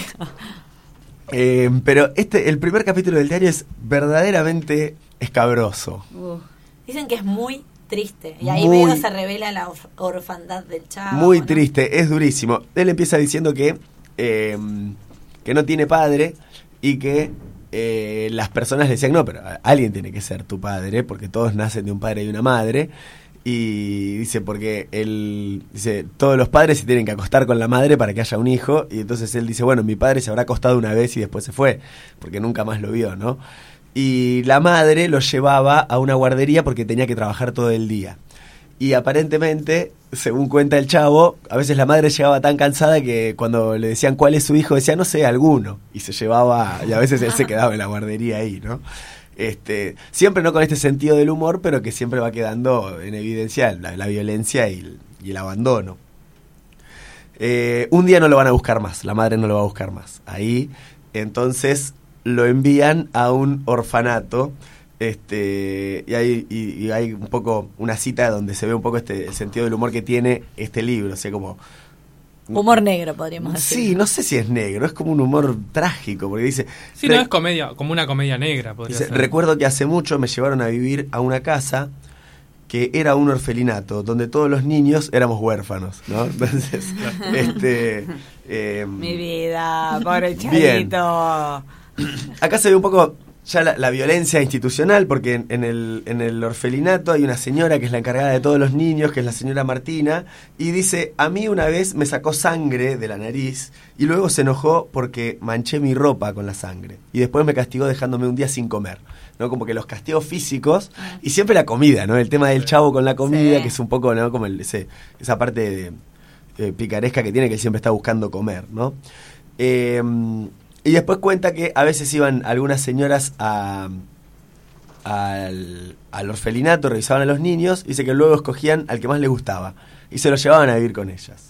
Dice, yo tenía muchas ganas de que me escogieran a mí, pero siempre escogían a los más bonitos, o sea que yo nunca salí. Porque yo estaba tan feo que cuando jugábamos a las escondidas, los demás niños preferían perder antes que encontrarme. Eh, se va de este orfelinato en un momento, porque dice que se quiere escapar, pero que no podía, que, pero que sabía que estaba prohibido escaparse, porque el chavo ante todo es bueno, Sí. no, hace- no Ah, tiene sí. maldad. Eh, entonces un día se, se siente como tonto por, por no poder idear un plan para escaparse y la señora Martina le dice, ¿por qué estás llorando? Y le dice, porque me quiero escapar y no puedo. Entonces, ah, le dice, de haberlo sabido antes, ¿no? Entonces le abre la puerta Ay, pobre y lo chavo, echa. Loco. En la calle, eh, acá ya tiene como una especie de contacto con la Ojo, marginalidad eh, extrema y las drogas. Esto voy a decir antes. Eh, todo el mundo cuando el, el chiste del palito con el pañuelo atado en la punta Claro, yéndote no de vayas, tu casa es del chavo y mucha gente que no tiene ni idea de qué es el Sí. chavo Sí. lo conoce a eso por el chavo. Exactamente. No te vayas, Y el no te vayas, chavo. Igual el chavo se va de la vecindad cuando lo acusan de ratero. Ratero. Rojo. Bueno, eh, se, eh, se va del orfanato caminando por la calle, dice que las calles eh, están ahí como son bastante desoladoras, tiene hambre, le regalan comida, dice que un hombre muy bueno le regala una torta de jamón, no lo dice muy contento con signo de exclamación. Y acá aparece también un poco el, el trabajo infantil y la explotación infantil. Conoce a un señor que cuidaba coches y que lo dejaba dormir adentro de los coches a cambio de que él le llevara baldes con agua para que lavara esos autos. Y dice que el señor era muy generoso porque algunas noches dejaba entrar a algunas señoritas a dormir y hasta incluso les hacía compañía. ¿No? O sea, como que toda la calle, la prostitución, Eh, el trabajo infantil, todo ahí, ser, rodeando al, al pobre chavo. Eh, bueno, él sigue caminando, digamos, sigue en esta vida callejera hasta que se encuentra con ocho o nueve chicos que vivían como en un basural, estaban en un basural re- eh, revolviendo en la basura y que todos respondían al más viejo de todos, al más grande, o sea, todos tenían más o menos su edad, pero había uno más grande que se llamaba Mochila. Eh, y le decían Mochila porque tenía una mano mocha que por una infección se la habían cortado, ¿no? Entonces, este Mochila era como el, el, capa- el, el mandamás de, de esta pandilla que, con la que el chavo se topa en este basural y cuenta una historia recontra trágica, este, que dice que había uno que le decían Pinacate que sabía hacer malabares. Entonces Mochila lo mandaba a pintarse la cara como un payaso y a hacer malabares en un semáforo de la ciudad, ahí cerca del basural. Eh, y había otro personaje ahí, Conejo, que como que se ponía ahí en, en, en- en cuatro patas y le hacía de tarima, ¿no? El otro se, subía sobre Conejo para hacer los malabares. Eh, entonces dice el chavo que Mochila le dice, bueno, vayan ustedes al semáforo y que en ese momento se arma una ronda de chicos, Mochila saca un cigarro, lo enciende y empieza a circular entre todos. Y dice que cuando el chavo fuma, empieza a toser y todos se ríen de él y le sacan el cigarrillo y aparece una bolsa que dice que tiene el olor de eh, los talleres donde pintan autos. ¿no? Que se ve que acá aparece el pegamento o alguna otra sustancia eh, para consumir. Pero que cuando él está a punto de probar de esa bolsa, eh, aparece alguien corriendo, aparece Pinacate corriendo, que dice que eh, Conejo estaba muerto, lo había atropellado un auto mientras hacían malabares. Y van todos corriendo a ver a Conejo completamente Dios, ensangrentado. eh, y dice que este que en ese momento Pinacate se aleja para que no vean que estaba llorando, pero en realidad dice que con la pintura que tenía en la cara mientras lloraba se, disimulaba como que Ah, era parte de, su, de su maquillaje el mismo llanto, ¿no? Eh, una escena terrible. Dice que entonces después de esto como que él corre muy triste por la calle, eh, empieza a llover y termina este capítulo y acá empieza lo que ya todos más o menos conocen diciendo, un día iba yo por otra calle que no conocía cuando empezó a llover mucho. Entonces me metí a una vecindad y desde entonces he vivido ahí. Ahí termina el primer capítulo, Terrible. o sea, como digamos Wow. la precuela de El Chavo y ahí sí em- aparecen todos los personajes que todos conocen, empieza a Pobre presentarlos Chavo, y a loco. ¿Te contar gustó, historias. Rita? Pero O sea, toda la historia previa es, Pero- ahí A- es a mucho la- más dura que lo que se ve. A la llegada a la vecindad. Tenés, Este- Tengo anotado el nombre del chavo, que no se decía en la serie. Cada vez que él quería decir cómo se llamaba, lo interrumpían. Y, el se chavo llama? se llama Rodolfo Pietro Filiberto Rafaelo Guglielmi. ¿Y en dónde vivía? Eh, está, eh, decían que en el departamento 8 que Claro. estaba En el abandonado. Sí. O, eh, bueno, algunos Me creen que en el barril, pero en realidad en el barril. Claro, el chavo en, este capítulo él dice que todos piensan que él vive en un barril, pero en realidad el barril se mete a llorar o a pensar. Claro, Sí. era su no refugio. vive ahí. Eh, y tiene ocho años. Claro. Sí. Bueno, eh, quiero dar mi opinión. Ah. A ver, dale. Porque los escuché, hice silencio, me porté bien. Sí. Bueno, tenemos Las caras no se ven, ¿no? opiniones Yo de portarse digo, bien. está que perfecto todo lo que dijeron. Muy interesante las polémicas, muy triste la historia del libro del Chavito. Chavito. Pero, mi pregunta, ¿no es un humor que refuerza estereotipos? O sea, a mí me parece, a mí qué me pasaba con el Chavo del Ocho, porque digo que lo, medio que lo detestaba. Me parecía un humor súper violento, esto que decías vos Lola al principio, mm, como gordofóbico, no sé, todo como, todo lo políticamente incorrecto. Me parece que en, el- en definitiva era un humor que terminaba como reforzando los estereotipos. nada que no sucediera con todo lo que se hacía en televisión en esa época. Lógico. Pero bueno, es, es algo que. Claro, para también- mí no salía del... No sé si hoy. Pero también tenía no sé otro si tipo hoy- de moralejas, otro tipo de Sí, sí, algo interesante hay que me parece esto que decíamos, que el chavo era un chico con tuvo una situación de mucha marginalidad, que se lo muestra con inocencia. Lo O sea, terrible es que toda Latinoamérica se haya sentido identificado con una historia donde hay pobreza, marginalidad, Es gente que no terrible, llega a pagar el pero, pero alquiler. destacar la inocencia de él. Lo ¿no? bueno es hacerse rico con una de esas historias. sí. No es lo mismo un niño pobre, ponele, que es travieso y delincuente, que el chavo, que muestra un, un costado inocente de esa marginalidad, que me parece que es interesante. Y la otra, que es un, es un programa que, si no te generó en algún capítulo un poquito de bronca, no lo entendiste. Igual te porque genera bronca. Te Yo genera creo que, bronca. es que es para que te genere bronca. Uno odiaba a Don Ramón. Mi conclusión ante tu conclusión es que Te sos escucho. fanática de Chespirito. Sí. Porque el chavo te parece increíble que sea un niño marginado que no responda a lo que un niño marginado respondería. Sí. Y el antihéroe del Chapulín Colorado, que Sí. te pareció que es todo lo que está bien. Bueno, no, Sos fanática de mi opinión. No obstante, me parece, no sé si un programa como El Chavo del Ocho hoy resistiría en nuestra sociedad y en nuestra en nuestra televisión. No lo sé, porque me parece que hay un costado donde se refuerzan ciertos estereotipos. No, Resisten los argentos, No, ¿no? lo mato. No, no, está bien. No, No, no lo mato del todo, no lo mato del todo. Digo, hay cosas que sí destaco. Fin, fin del comunicado. Bueno, Gracias. hemos hecho un programa eh, rindiendo homenaje al lado oscuro y al lado no tan oscuro de El Chavo del Ocho y Roberto Gómez Bolaño. Chicos, 50.000 personas asistieron al velorio. Una cosa impresionante. Una locura. Así que bueno, a mí me ha encantado recordar mi, mi no tan infancia, porque si yo engancho el chavo lo dejo. Pero bueno, ahora ya del 2021 no está porque los hijos están peleando Pero con Televisa. en casa, como estuvo hasta hace poco, grabamos un par de capítulos para que Ay, mi tía no. los pueda ver y siempre están. Igual en YouTube deben estar todos. Deben Sí, estar. Bueno, ahora sí cerramos con un tema, Nacho. Sí, ahora sí, vamos a escuchar un temilla musical en esta ocasión. Vamos a oír Las Piedras Rodantes de El Tri.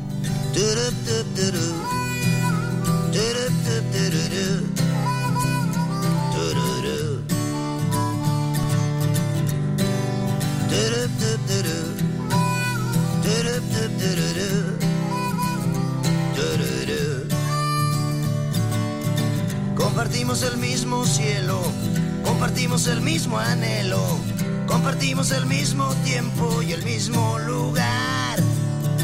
Fuimos parte de la misma historia, íbamos en la misma prepa. Yo siempre fui una lacra y tú eras del cuadro de honor. Las piedras rodando se encuentran y tú y yo algún día nos sabremos encontrar. Mientras tanto, y que te bendiga Dios. No hagas nada malo que no hiciera yo.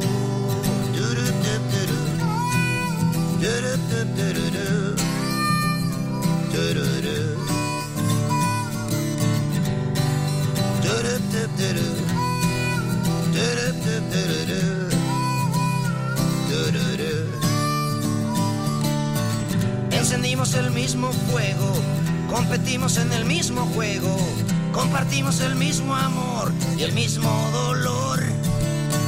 La vida nos jugó una broma y el destino trazó el camino para que cada quien se fuera con su cada cual. Las piedras rodan encuentran. Y tú y yo algún día nos sabremos encontrar.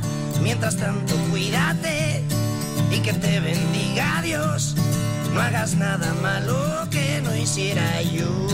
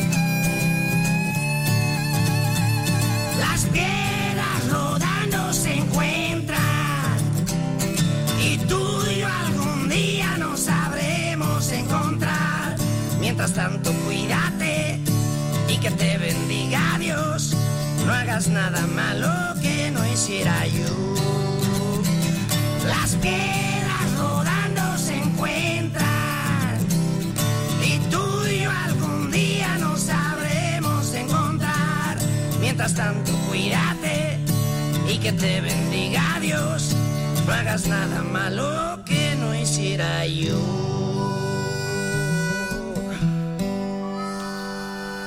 Terminamos de escuchar Las Piedras Rodantes de El Tri y seguimos aquí en la radio pública de Luján con este fantástico programa llamado Gorlami. Muy bien, mandamos un saludo a todos los que nos están escuchando, que nos están arrobando en Instagram de que están escuchando este episodio. Por mi sí, vuelta, ¿no? Claro que sí. Y ahora sí vamos a dar paso a esta columna que se da por llamar sonidos desclasificados.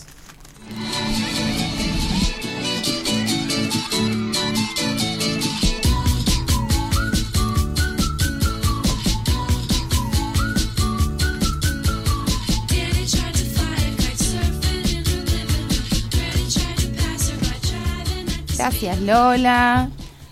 Eh, ¿A dónde van? Porque ahora es la venganza. Me voy a comprar una torta de Está bien, está bien. Se vengan de mí porque soy una disidente del Chavo del Ocho. Está bien.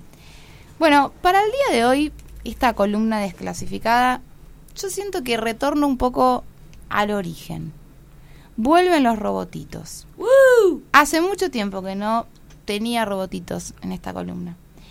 Eh, para hoy, una banda que mezcla la música electrónica, diría que es como una especie de indie electrónica, una cosa así, mezclado también con soul, con disco, con música funk, La marcha se dice, no la música electrónica. música marcha, techno. Marcha. Up and Eh, down. sí, no, pero esto es otra cosa, es distinto. Eso sería como más más marcha. Claro, no tan esto. Porque esto además tiene como pop, punk, hip hop, tiene un montón de, de, Wow. de- de mezcla de géneros. Es una banda que mm, como que arma sus canciones con una estética, si se quiere, como de la como la deconstrucción del sonido, ¿no? Como que va desarmando el propio concepto de, de- de canción en sí misma. Es muy, muy interesante. Estoy hablando de Hot Chip. ¿Conocen Hot Chip? No conozco, pero, Pepe. con- no, eh, pero escuché esta canción que vos vas a hablar ahora. Nah, es bastante conocida. ¿eh? Una banda eh, británica que se formó en el año 2000 a raíz de, de varios trabajos que hicieron previamente dos de sus miembros, que son Alexis Taylor y Joe Goddard.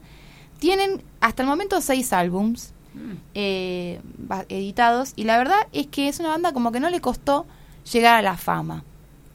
Es algo raro de- en respecto a, la- a los músicos de esta columna en general. Estos son famosos. ¿Pero ellos ya eran conocidos antes de la No, banda? no eran conocidos, pero en el año 2000 se formaron en el 2000. En el 2005 ya tienen logran un contrato con EMI, Reino Bien. Unido, que es una discográfica muy conocida, y ya dos de sus canciones, que es Ready for the Floor y Boy from School, eh, estuvieron varias veces liderando rankings en Londres y en, en el resto de Inglaterra. O sea que rápidamente Bien. obtienen ese contrato y logran salir a la fama. Y a mí me sorprende la popularidad de, de esta banda, pues en realidad como que el sonido que hacen eh, y que logran es un sonido bastante particular. Me pasa también con músicos como Rosalía. Viste que Rosalía, vieron que Rosalía Es una, una cantante que tiene un- toda una estética muy experimental, pero que sin embargo logra ser muy popular. M de Motomami. Logra Moto ser muy popular. moto mami. Sí. Eh, eso es algo que llama la atención. Eh, en principio esta banda va como heredando de la música house como una base en, la ca- en las canciones que se repite, en todas las canciones. Perdón, Yo siento que. Lola está, está prácticamente haciendo una especie de huelga.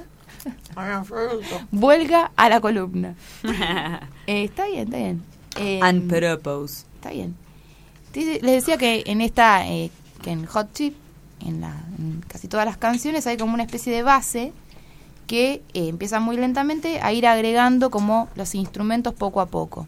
Como que se van sumando los sonidos lentamente. Entonces es como que quien escucha ve cómo se va construyendo y se va armando explícitamente la canción.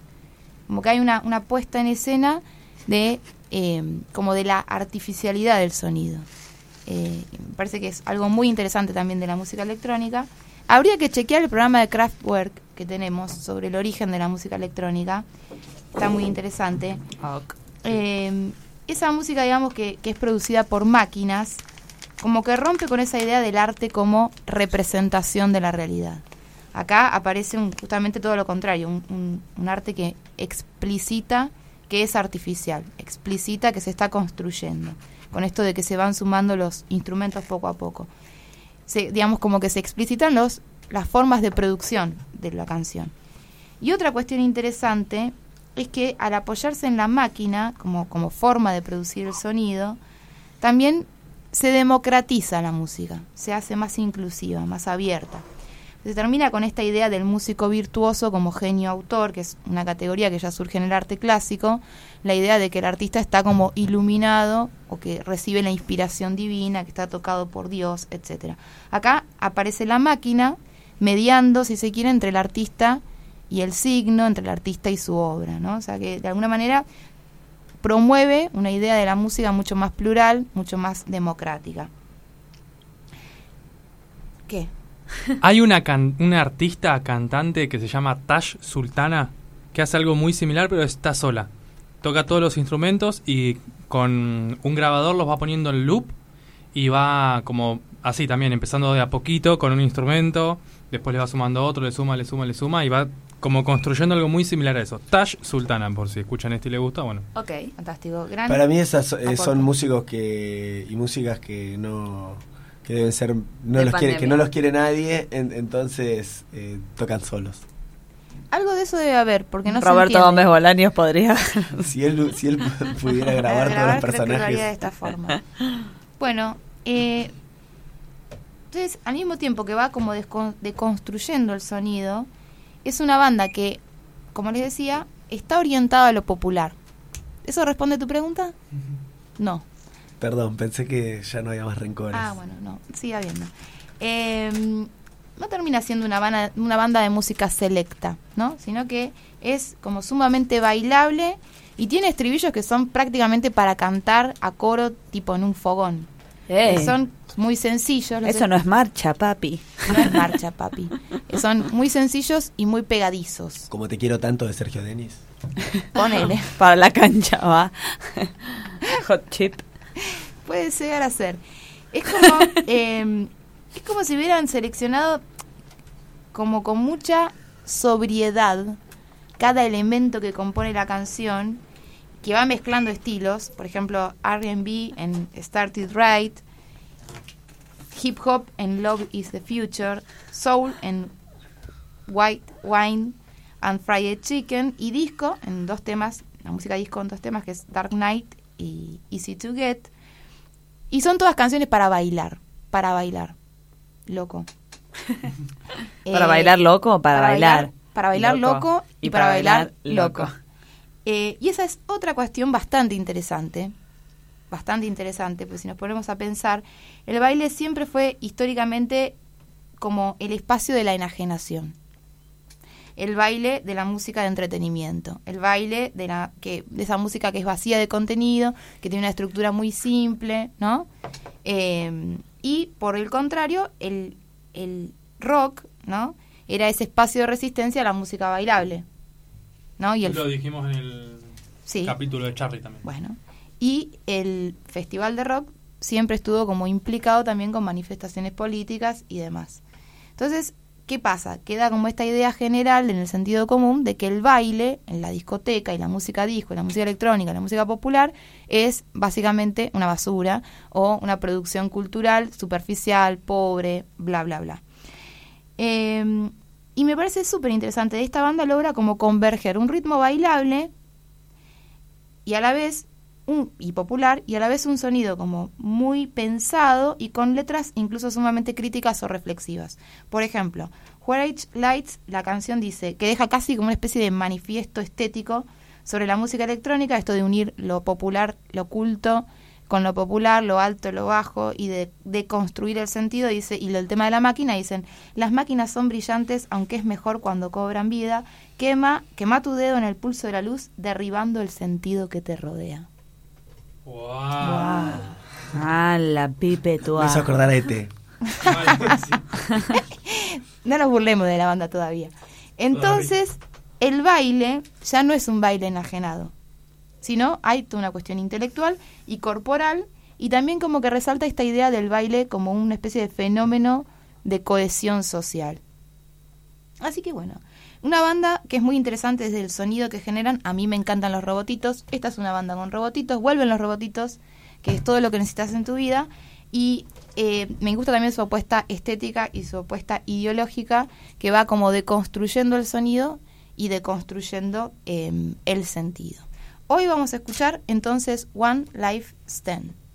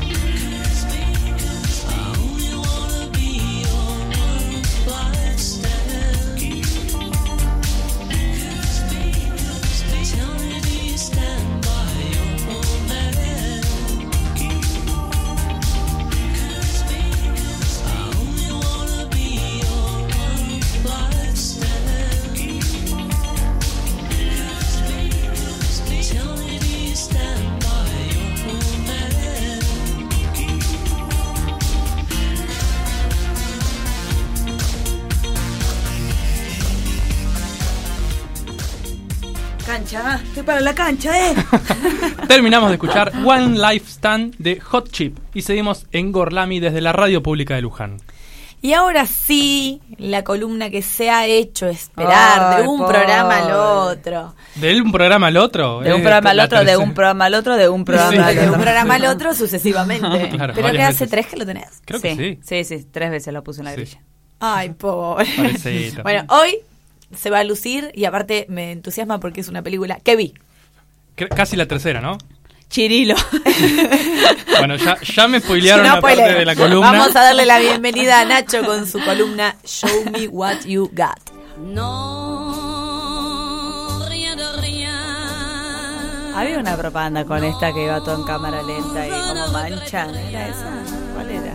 Puede ser. ¿No? De Tranet. La mancha que mancha era todo. Esa es otra. Bueno, escuchemos, escuchemos. Show me what you got. Sí, estaba la mancha que mancha, pero dice. La "Gua- Cuidado que mancha. La mancha. Esa no. Pero me parece que había una en cámara lenta. Igual, si hay algo en cámara lenta que te, acor- que te hace acordar a esta canción, es. eh, Inception. Inception, claro. Bueno, que ya lo hablamos. Perdonen. O Sí. la caja vengadora. No, la Chicos, caja. perdón, eh, antes de... Y ya. Esto que dicen de que estatales, docentes judiciales y personal de salud reciben 60% de aumento es real. No. Ojalá. O nos están engañando. Ay. Hemos Ah, ido. Digo porque soy personal de la salud, entonces me, me interpela. Bueno, siguiendo con el tema eh, de Japón. De Japón. ¿Qué pensarán de nosotros en Japón? Bueno, mi columna empezaba así porque estaba preparada para el capítulo de Japón, ¿no? Es más, tenía un chiste preparado. Pobrecito, que el ya sé, lo- nos gentilicio, reímos. el gentilicio de Japón en argentino es, no es japonés, es esponja. ¿O no? Ah, Sí, ese sí, sí. es verdad. Pero sí, ese era el chiste. ¿Y vos? Era para que te rías. Hoy alguien me dijo. Ah, no, a mí no me dijo. Que hacía chistes muy malos. Bueno, no importa. Hoy le voy a presentar una película de anime que no recuerdo si ya presenté alguna otra de anime, ¿no? Me parece Sí. que no. ¿Cuál? No sé. No, eh, ¿Animadas? Sí, pero no de anime. No, no sé si en el esta, la de ranking no, Blue, ¿no? no sé cuánto. pero esa te la recomiendo. No, Ah. claro. La semana pasada, cuando Ah, hablamos hubo de algo, Japón. claro, hubo. La semana Pom, cuando hablamos de Japón recomendé un montón de canciones de que películas anime. Esa, Ah, es- es verdad. esa lista es clave, es clave. Bueno, Yo en la esta eh, voy a hacer un challenge propio de esa lista. Me sumo. Dale, me gusta. Dale. Dale. Una por año. Nosotras dos. Vacaciones de invierno.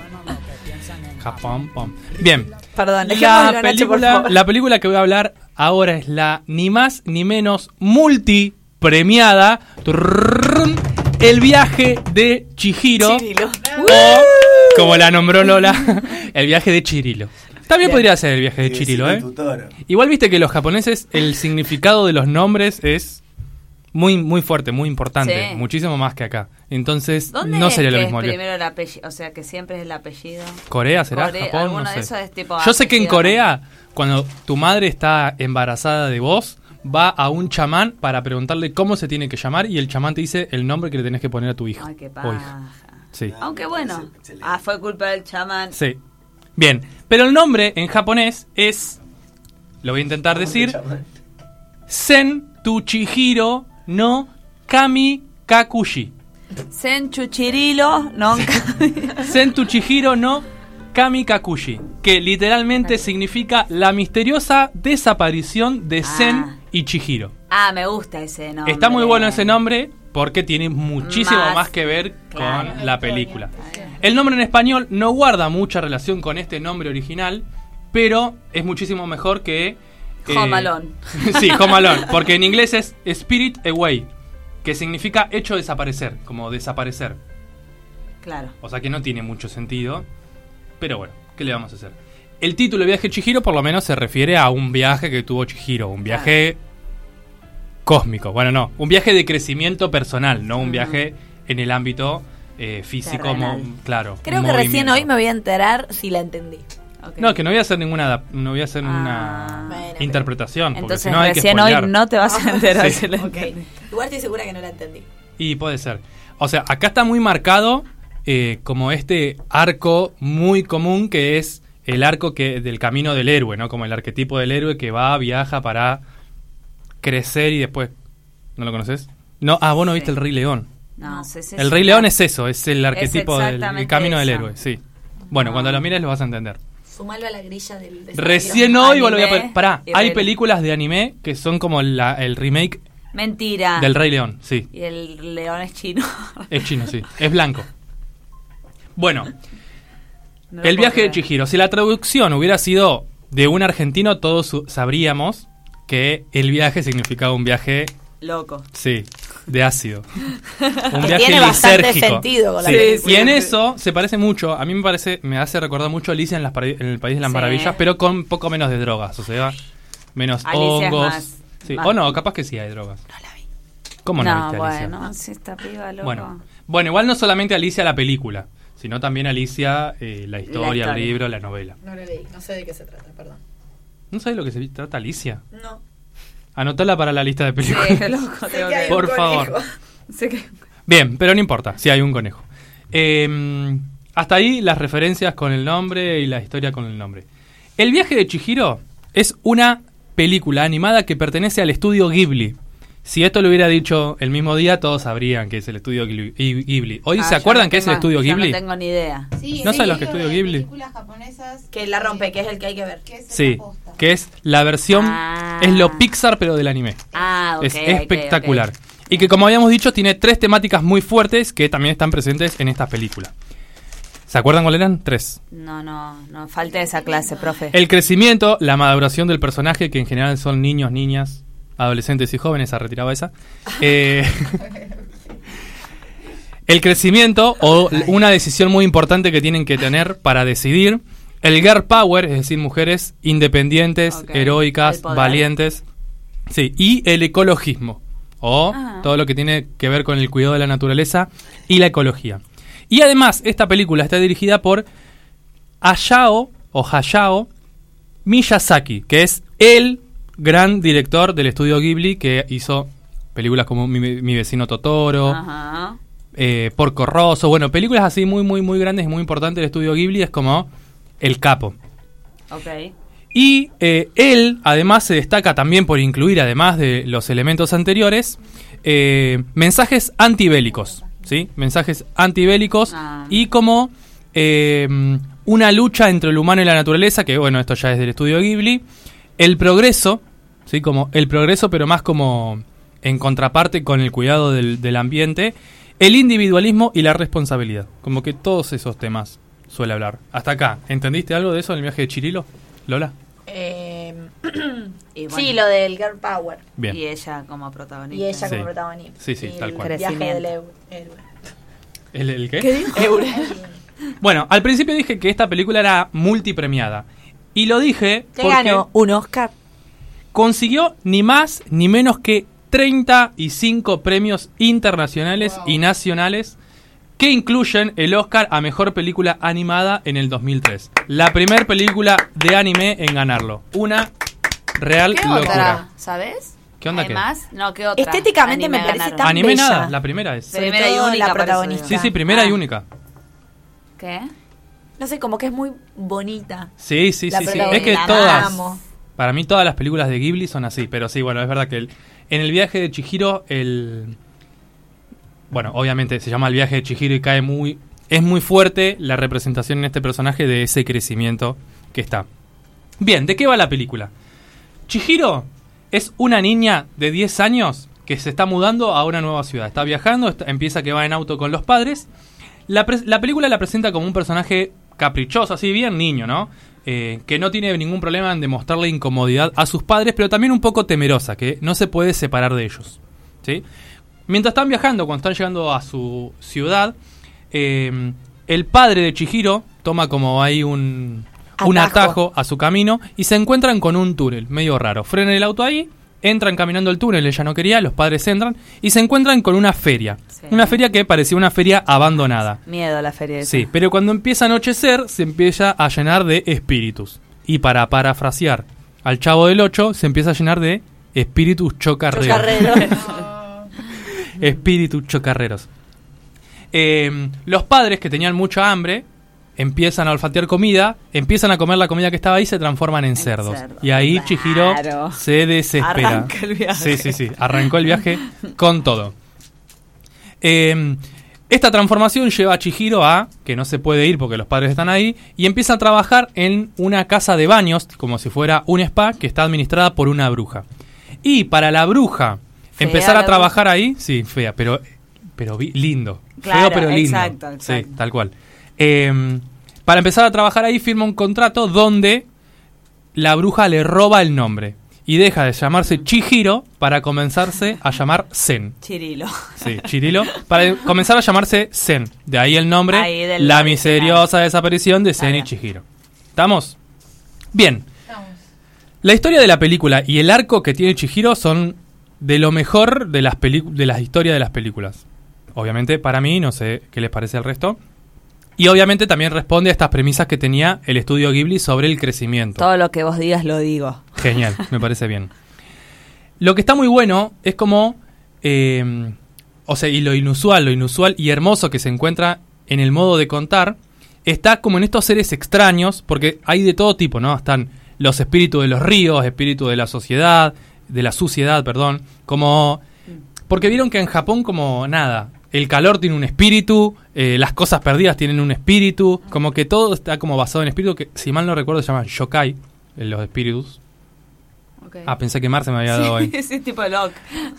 Sí, pero también hay como otros personajes que aparentemente no son espíritus, que yo no entiendo muy bien de la mitología japonesa, como por ejemplo ranas, verduras antropomórficas, hay un coso que es como un ajo gigante o no sé qué. Sí. Entonces tenemos un montón de cosas así eh, raras. Ah, bueno, hay brujas, hay dragones, hay Las un ranas espíritu tener devorador. algo bastante Sí, yo creo que sí. fuerte, Porque Yo yo, creo he que visto sí. como en varios animes. Sí. Eh, hay un espíritu devorador, que ese es como un personaje muy importante también en esta historia, que de ahí se puede analizar un montón de cosas, pero bueno, excede. Eh, y que ella generalmente se socializa bien con estos personajes bastante extraños. Eh, todo esto hace que sea muy inusual y que para el paladar, vamos a decirle paladar, occidental, eh, sea entre descabellado y a veces, muchas veces, incómodo. A mí me genera una cierta incomodidad como ver alguna de estas cosas, pero una incomodidad que a mí me gusta. Pero bueno, no sé si es que es raro o qué. Pero es, es como una mezcla exacta de eh, inusual, interesante y, y lindo, porque es muy bello. Ah. Eh, lo más lindo entonces que tiene esta película y que también es un sello de estudio Ghibli es la animación, el arte, el dibujo y la fotografía. Para mí, sí, la música. La música. Bueno, yo viste como dije siempre me baso más en el, sí, la música también, es verdad.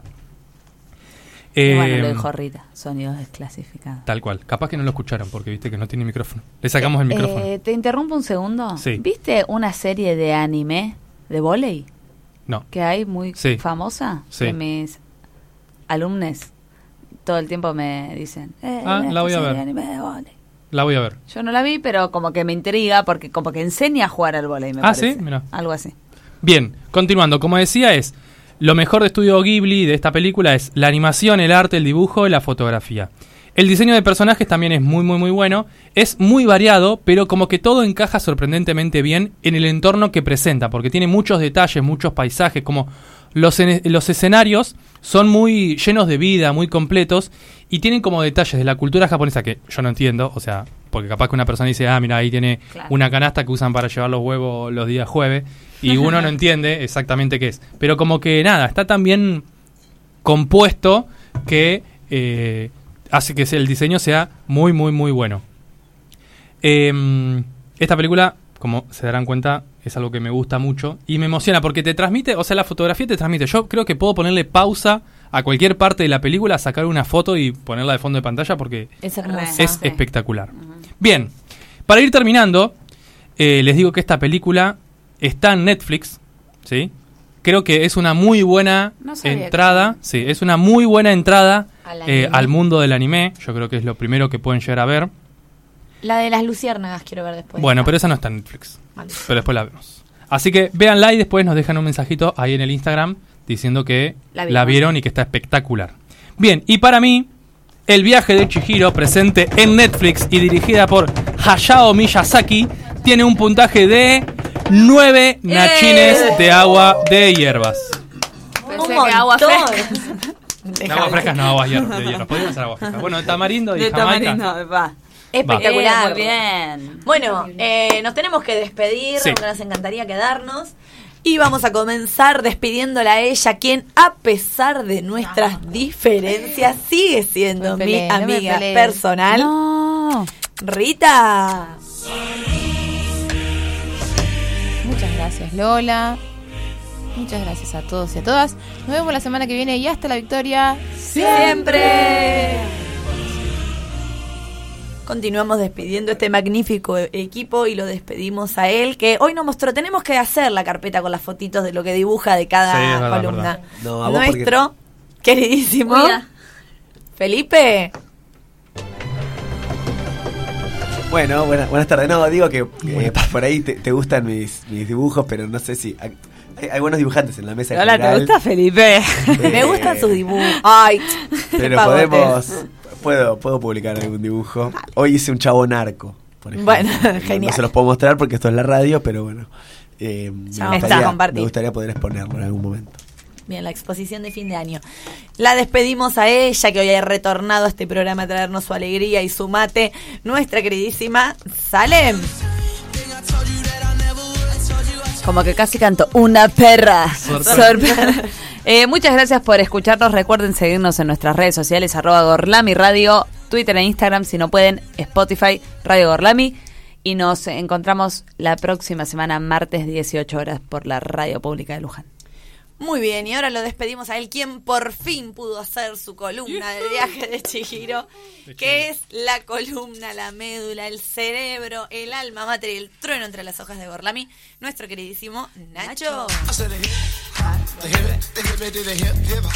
Bueno, muy buenas tardes, muy buenas noches para todos y todas. Ya voy presentando la emisión de mm, el- desde el Teatro Trinidad Guevara, el festival que organiza ACAL. Así que quédense en la radio pública de Luján para escuchar la transmisión en vivo. Hoy se presenta Rodrigo Almar, trío, entre paréntesis dice la publicidad. No sé por qué, calculo que es un trío. Rodrigo Almar. Mi Dachi. Y Señorita Miel, una banda que seguramente le gustaría a nuestra querida amiga Maggie. porque Una banda mercedina, muy buena, Ah, sí, bueno, sí. Señorita Miel. Eh, Vamos, nos quedamos y escuchamos ahí. Y ahora sí, la despedimos a ella, la persona que nos conduce por los caminos más sinuosos y más gorlaminescos de este multiverso, incluso del viaje de Chihiro. Lola. Hola.